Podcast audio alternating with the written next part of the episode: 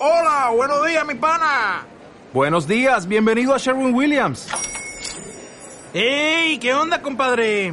¿Qué onda? Ya tengo lista la pintura que ordenaste en el ProPlus app. Con más de 6.000 representantes en nuestras tiendas listos para atenderte en tu idioma y beneficios para contratistas que encontrarás en aliadopro.com. En Sherwin Williams somos el aliado del PRO.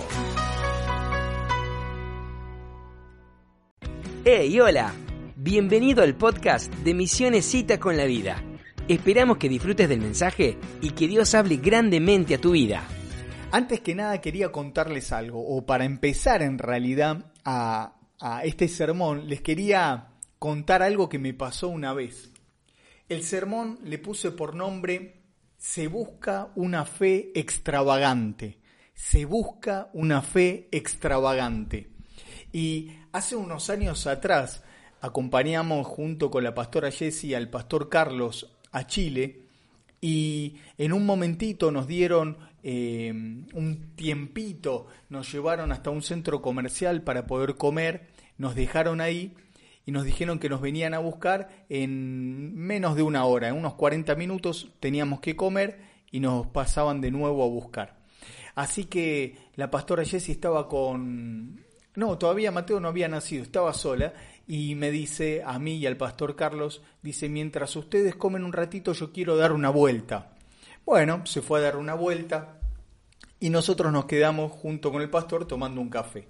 Terminamos el café y aprovechamos 10 minutos que nos quedaban Así que fuimos en busca de la pastora, mientras íbamos caminando, continuaba nuestra conversación donde el pastor Carlos me contaba todos los secretos más, eh, más secretos y, más top secret, no sé cómo decirlo, sus super secretos. Me contaba del ministerio, de cómo ser, cómo convertirme en un hombre de Dios, que si querés te los digo. No, no, no, no, ahora no te los voy a decir, más adelante. Así que él me estaba contando todo y yo estaba aprendiendo de él todo lo que podía como una esponja, estaba ahí concentrado absorbiendo todo lo que él me decía no es para menos.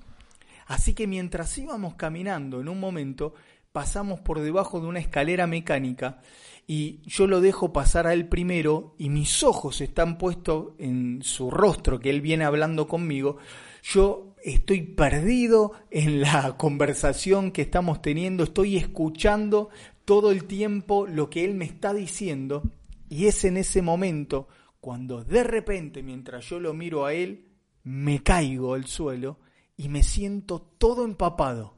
De repente no entiendo porque pasó tan rápido que cuando logro mirar qué pasó alrededor mío, veo que me caí adentro de una fuente en el centro comercial. Una fuente que estaba al ras del piso.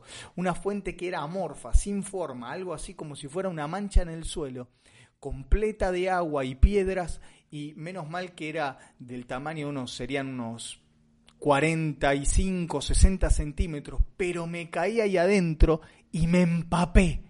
Imagínate vos, la gente que caminaba por el shopping de repente mira y ve que hay un tipo adentro de una fuente nadando, completamente mojado, empapado. ¡Wow!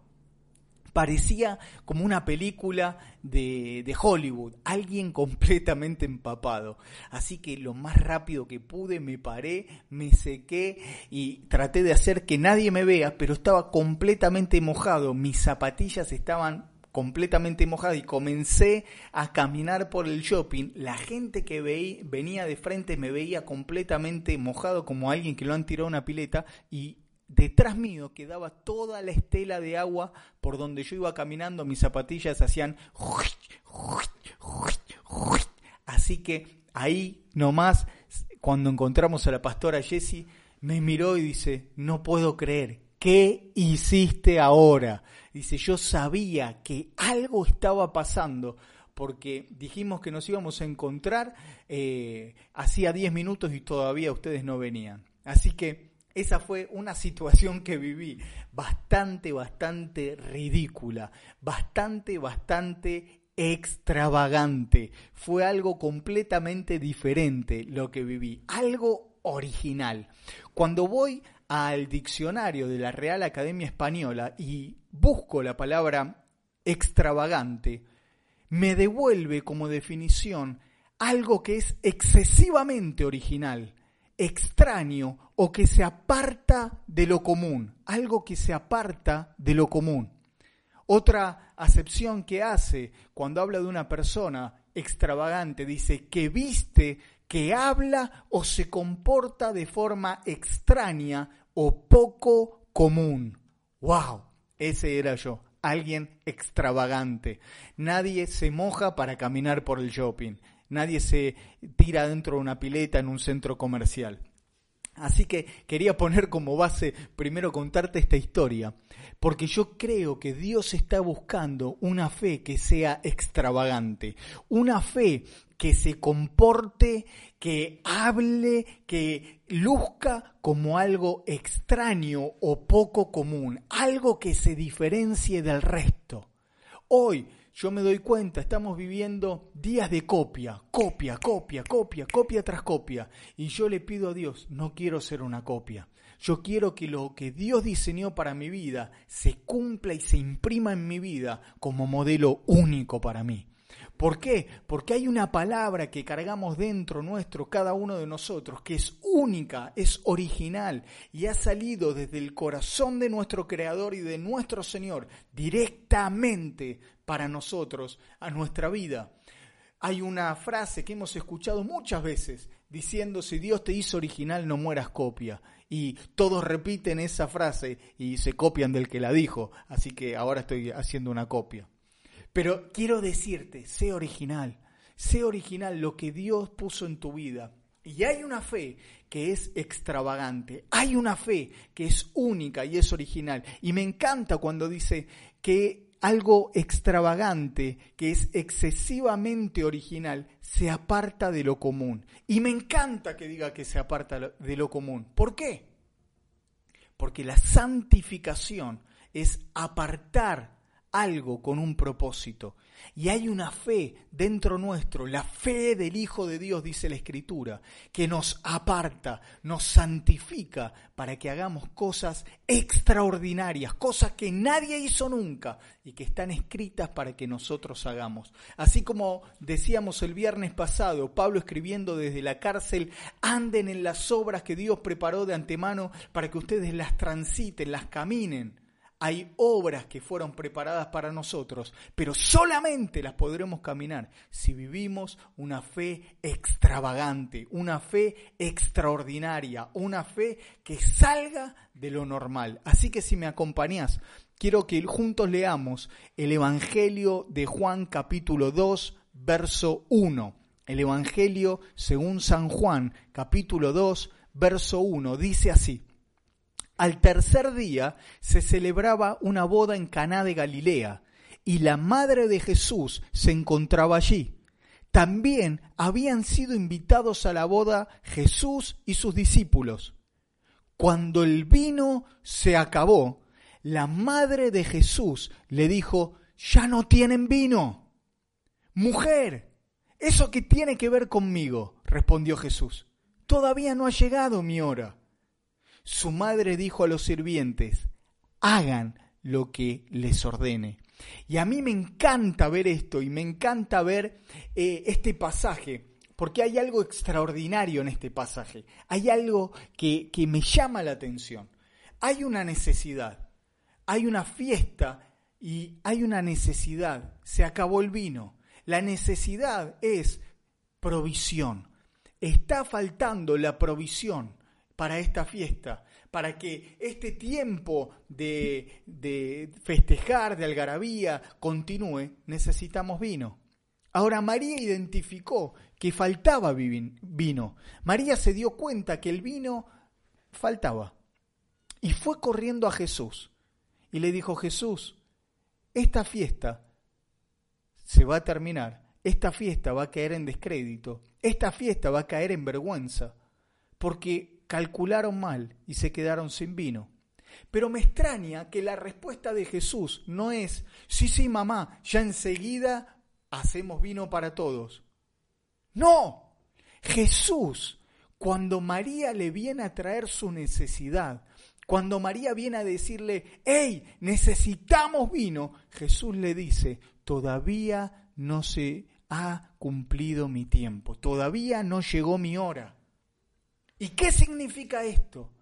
Que Jesús le está diciendo no al pedido que María está planteando. ¡Wow!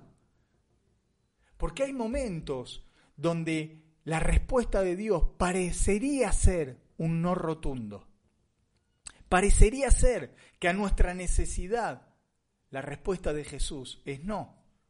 No ahora, no llegó mi momento, no puedo.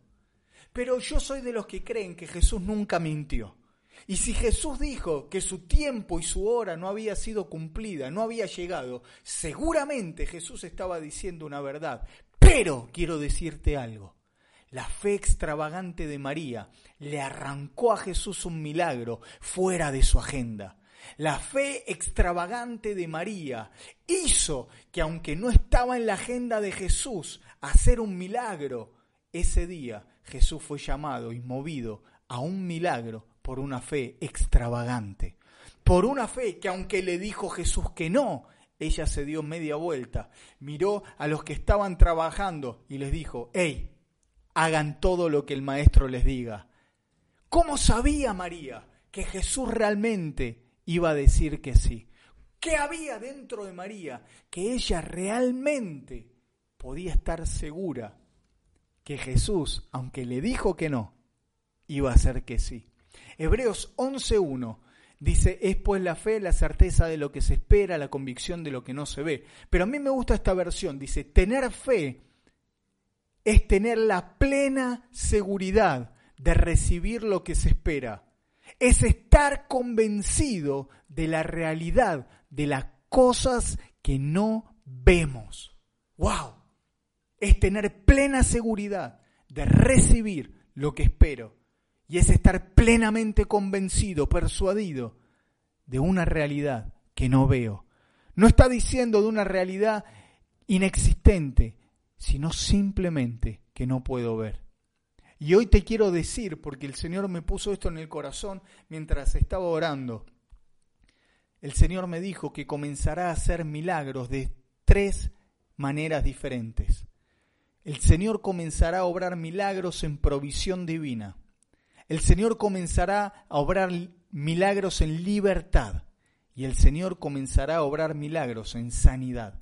Ahora, mientras estamos juntos, conectados, el Señor comenzará a hacer un milagro de provisión divina. Hay gente conectada en este momento, yo siento de parte de Dios, que Dios les va a proveer lo que necesitan de una forma que se sale fuera de todo parámetro.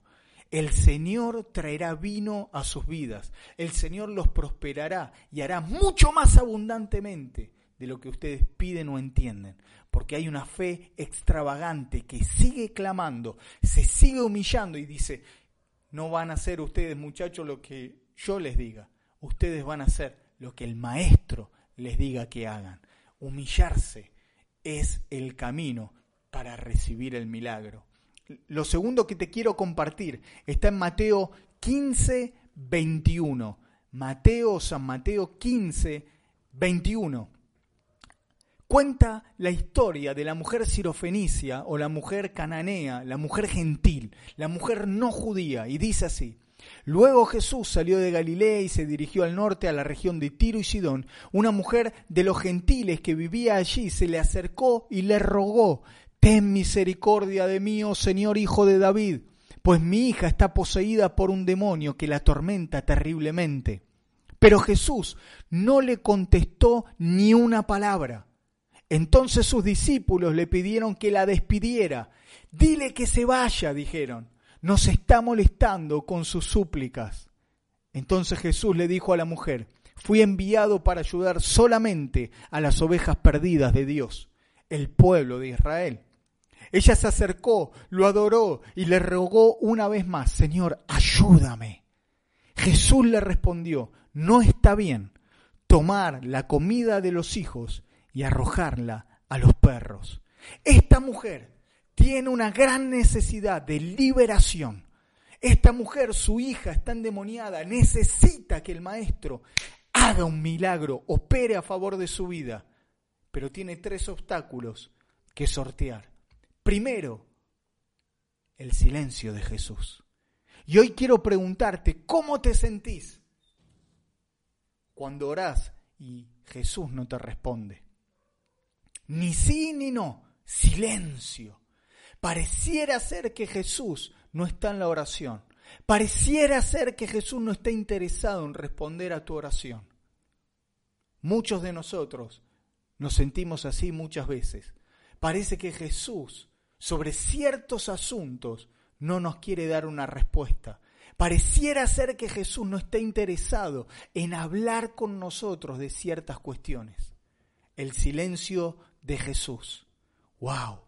Qué difícil es pasar lo que creemos que es la indiferencia de Jesús. Pero ¿sabes algo? Jesús nunca es indiferente. Lo segundo que tuvo que pasar esta mujer fue el desprecio de los discípulos. Aquellos que son los que más saben, aquellos que deberían recibirla y orar por ella con fe, son los mismos que le dicen que se vaya, molesta, hace ruido detrás de nosotros, sacala. Hace ruido detrás de ustedes, discípulos, porque si ustedes van al frente liderando, ustedes tienen que mostrar el camino mejor. Pero eso ellos no lo sabían. Esta mujer seguía gritando y Jesús la recibe. Y lo tercero que hace Jesús es responderle, pero le dice, no, no está bien que yo le dé el pan de los hijos a los perros. ¡Wow! ¡Qué tremendo! Jesús está diciendo, no está bien hacer esto. Y sabes algo, Jesús no mentía. Jesús estaba diciendo algo que era cierto. No estaba bien hacer eso. No estaba bien sanar a esa mujer en ese momento. Pero una fe extravagante le arrancó un milagro a Jesús. Una fe extravagante que se humilló y dijo, sí, pero aún los perros comen lo que cae de la mesa de sus amos. Quiero decirte que vos no sos un perro, vos sos un hijo que se sienta a la mesa. Hay una mesa de provisión, hay una mesa de libertad, hay una mesa de sanidad a favor tuyo, porque vos sos hijo el salmista dijo, me preparas mesa delante de mí, en presencia de mis angustiadores. Qué tremenda revelación. Hay una mesa preparada para vos y para mí, una mesa de provisión, de liberación y de sanidad. Y yo creo que el Espíritu Santo comenzará a traer libertad en diferentes áreas de tu vida en este tiempo. Y también creo que el Espíritu Santo tocará con su dedo y sanará tu enfermedad. ¡Wow! ¡Qué impresionante! El camino para recibir el milagro fue la humillación. Fue decirle a Jesús, ok, seré una perra, seré un perro sin valor, pero no me voy a quedar sin mi milagro. Y Jesús dijo, wow, mujer, grande es tu fe, hágase contigo como tú quieras. Y al instante, su hija fue sanada. Gloria al Señor, fue completamente liberada. Por último, quiero compartirte en Lucas 7, verso 1. Cuando terminó de hablar, al pueblo, Jesús entró en Capernaum, Lucas 7.1. Había allí un hombre centurión cuyo siervo, a quien él estimaba mucho, estaba enfermo a punto de morir. Como oyó hablar de Jesús, el centurión mandó a unos dirigentes de los judíos a pedirle que fuera a sanar a su siervo. Cuando llegaron ante Jesús, le rogaron con insistencia, este hombre merece que le concedas lo que te pide. Aprecia tanto a nuestra nación que nos ha construido una sinagoga. Así que Jesús fue con ellos. No estaba lejos de la casa cuando el centurión mandó unos amigos a decirle, Señor, no te tomes tanta molestia, pues no merezco que entres bajo mi techo. Por eso ni siquiera me atreví a presentarme ante ti, pero una sola palabra que digas, una sola palabra que digas, quedará sano mi siervo yo mismo obedezco órdenes superiores y además tengo soldados bajo mi autoridad. Le digo a uno ve y va y a otro ven y viene. Le digo a mi siervo haz esto y lo hace. Al oír Jesús se asombró de él y de su fe y volviéndose a la multitud que le seguía les dijo, les digo que ni siquiera en Israel he encontrado tan grande fe, porque fe es la plena seguridad de recibir lo que espero y tener la convicción absoluta que voy a ver lo que no se ve. Por último, este centurión romano, también gentil, también no judío, igual que la mujer sirofenicia, de la misma manera, rompe el esquema, tiene una fe extravagante, tiene una fe poco común, única, diría yo, donde él se humilla y dice, Señor, vos tenés tanta autoridad que si le decís que se sane, mi criado se va a sanar. Pero tenés tanta autoridad que si le decís a la enfermedad que se vaya, la enfermedad se tiene que ir. Tenés tanta autoridad que todo lo que me mandes, yo lo voy a hacer. ¿Será que Dios este viernes 8 de mayo encontrará una fe extravagante en tu casa? ¿Será que Dios este viernes encontrará en tu vida una fe extravagante? Quiero repetir eso. ¿Será que Dios encontrará una fe extravagante en tu vida y en tu casa? Dios quiere, Dios desea, Dios anhela y busca adoradores que lo adoren en espíritu y en verdad, con una fe extravagante, con una fe que se vaya fuera de los límites, con una fe que diga, Señor, yo sé, yo creo, yo sé en quién he creído, yo sé en quién he confiado, estoy plenamente seguro y persuadido que mi Dios pues suplirá todo lo que me falte conforme a sus riquezas en gloria en Cristo Jesús. Yo tengo fe que por sus heridas he sido curado. Yo tengo fe que conoceré la verdad y la verdad me hará libre. Yo tengo la fe del Hijo de Dios obrando a favor mío, obrando en mi vida y estoy plenamente convencido que mi fe le va a arrancar un milagro a Dios, aún cuando todavía no esté en su agenda. Quiero decirte, clama más fuerte. Quiero decirte, orá con más entusiasmo. Quiero decirte y terminar con esto. La escritura dice en el libro de Santiago, en la carta de Santiago, habla de Elías, aquel que un día dijo, no va a llover más hasta que yo diga, y no llovió tres años y seis meses. Pero Santiago dice, otra vez oró Elías fervientemente, le aumentó el fervor, le aumentó el hervor, le aumentó el entusiasmo, le aumentó la potencia a su oración y creyó que Dios era capaz de abrir los cielos, de derramar su lluvia otra vez sobre su vida. Y vengo a decirte de parte de Dios, otra vez el Señor abrirá los cielos, su buen tesoro sobre tu vida, sobre tu casa, sobre tu familia, sobre los tuyos, sobre nuestra nación, sobre nuestra iglesia. Abrirá su buen tesoro el cielo y nos sorprenderá el Señor con grandes maravillas. No faltará la provisión, no faltará la sanidad y no faltará la libertad en nuestras vidas. Gracias por escucharnos. Nos encantaría que puedas compartir este podcast en tus redes sociales. Y si tenés alguna pregunta, no dudes en contactarte con nosotros a través de nuestro Instagram Misiones Cita con la Vida. Te deseamos un grandioso día y que Dios te bendiga.